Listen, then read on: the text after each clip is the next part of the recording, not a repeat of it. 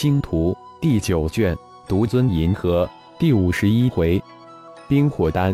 作者：凌月。演播：山灵子。一共五十六件圣衣，在浩然与布尔斯的完美配合之下，除去二件黄金圣衣送给大长老智者外，其他全都掌控在布尔斯的手中。第三件紫金圣衣就这样暗暗地流入布尔斯大弟子小特手中。其他的六件黄金圣衣中的二件被布尔斯传给了自己的爸妈，另四件收藏起来，准备留待将来对圣衣总有巨大功劳或天才弟子之用。浩然将帕拉斯的完全传承冰火神诀、炼气秘诀、气神秘法，利用秘法封印在布尔斯的灵魂之中。至于布尔斯如何传授，就不再是浩然之事了。大长老、智者两位长老将浩然游历偶给圣衣之事在宗内大力宣扬了一番，整个圣衣宗对浩然更是感激非常。布尔斯的一众亲卫在暗中比试之后，前四十五名获得了白银圣衣，让众高手更为兴奋。震惊的是，莎娜身边突然又多了一头光翼飞虎，二头光翼飞虎成了剑群中最为耀眼的标志。也让帕拉斯家族高手对胜利更是充满了信心。有了二头光翼飞虎在虫洞的另一头打头阵，顿时大大减小了进入星域的伤亡。浩然到达的第五天，布尔斯开始闭关，随同闭关的还有浩然。解封了布尔斯的寒冰金丹，布尔斯开始了冰火神诀的修炼。半个月后。布尔斯一脸笑容地走出密室，在浩然的帮助下，他无比惊险地利用冰火神诀，将寒冰金丹和烈火金丹合二为一，融合成一颗完美的冰火金丹。冰火神诀也修炼到金丹大成之境，再跨一步就是元婴之境了。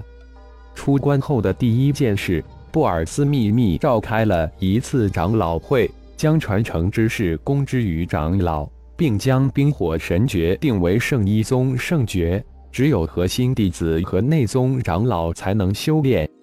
可惜的是，居然没有一个长老达到修炼的条件。冰火之体太难找了。不过，为了增强圣一宗的实力，布尔斯后脸找到浩然，将大长老、智者、七长老三位火性体质并且修炼到金丹之境的长老改造成冰火之体。可怜的三位长老，金丹被封印之下，又得从头再练。不过对于他们来说，这可是无比的机遇，使得他们对浩然更是敬为天人。原来自己等人与浩然的差距是如此之大。浩然在帕拉斯战舰群中停留了一个月，每天以自己的想法来帮助莎娜以及她体内的孩子。大量的丹药专为莎娜及其体内小小子被浩然炼出来，统统收入了莎娜的空间戒指之中。有了二头光翼飞狐以及元婴之境的闪电保护，再加上身具紫金圣衣已是金丹后期修为的莎娜，浩然相信，只有稍稍小心一点，应该没可能受到伤害。自己离开潘多拉星域二号星的这五个多月的时间里，血麒麟化身已经突破到炼虚期。浩然不禁感叹变异神兽的巨大无比的潜力和天赋。如此短的时间里修炼到炼虚期，用奇迹来形容也绝不为过。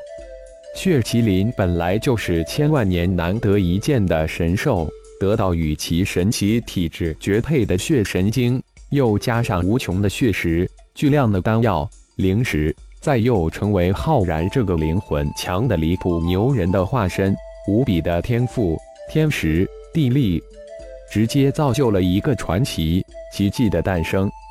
现在浩然根本就不用去担心黑暗、光明二大教廷之事，有达到炼虚期的血麒麟化身在那里，加上自己已经拟好的计划。又有黑暗大祭司等十来个傀儡案在帮助，相信不成问题了。离开星光光甲已经一年半了，原计划是一接到莎娜就回去，现在是该回去了。星光宗还有很多事情需要自己去处理，特别是星光宗一众的修炼，还有小虫那里，自己也应该去一趟了。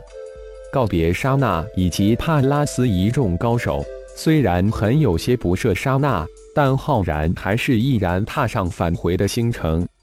无尽的星空，除了星星点点的星光外，一团漆黑。途中，浩然突发奇想，将太极阴阳阵练进了星矢之中。二个多月的星空之旅之后，浩然终于回到了星光星系。苏拉几乎是望眼欲穿，没想到浩然突然出现在他的面前，真有种喜极而泣的幸福。激情之后，苏拉依偎在浩然的怀中。阿然怎么没有将娜娜妹妹带回来？爸妈、爷爷、奶奶都伸着脖子盼着呢。帕拉斯家族需要他，我留了二头光翼飞虎，并且闪电已经修炼到元婴之境了，没什么问题，不用担心。抚摸着苏拉那动人的酮体，浩然漫不经心地回答道：“没想到拉拉也修炼到金丹顶峰了。”速度还真够快捷的，爸妈、岳父、岳母、爷爷、奶奶、外公、外婆他们修炼的进展如何？浩然突然又问了一句道：“在洗髓丹以及其他丹药的改造之下，他们的修炼速度很快。不过他们似乎总是控制不住自身的真元。近段时间，我让他们停止使用丹药和灵石了。”并且安排了一些二代弟子与他们对练，不用担心，我时刻谨记你的交代。苏拉舒服的不想讲话，因此声音听起来多了许多的娇慵。苏浩那小子怎么也出战了？他可是一宗之主，多用脑，少用力，还是太年轻了，有些浮躁。浩然突然又说道：“你不是总是讲最好的修炼方式是不停的战斗吗？”除了陈进大个几个心不甘情不愿的勉强留下来，其余的一窝蜂的都出去了。还好有你留下来的一头光翼飞虎，否则我还真的心惊胆跳。苏拉真有些无奈，连大多数二代弟子都带出去了，星光星系基本在唱空城计。回来时我已跟陈进大哥碰过面了。有四五千战舰守住虫洞入口，足够了。谁敢在太会头上动土？浩然心里虽然也腹诽一番，但还是安慰道：“阿然，你走后，宗内一下子招收了一万外门弟子，星光宗一下子扩大了许多倍。不过这一万外门弟子修为都在星五八九级的层次，少数达到星尊一级。”不过都是原来考察过的，无论是资质还是忠心，都没有任何问题。苏拉将浩然离开之后的事情慢慢的告知于他。嗯，一个宗门的潜力靠的是门下弟子的资质。星光宗现在还很弱小，但几十年、几百年之后会变得很强大，因为我们有一个非常庞大的弟子选拔基地。但宗门能否在修真界站稳脚跟，就需要门派中有一个超级高手。我要在这近十年里，将苏浩、麦迪两人打造成一个能在修真界站得稳的高手。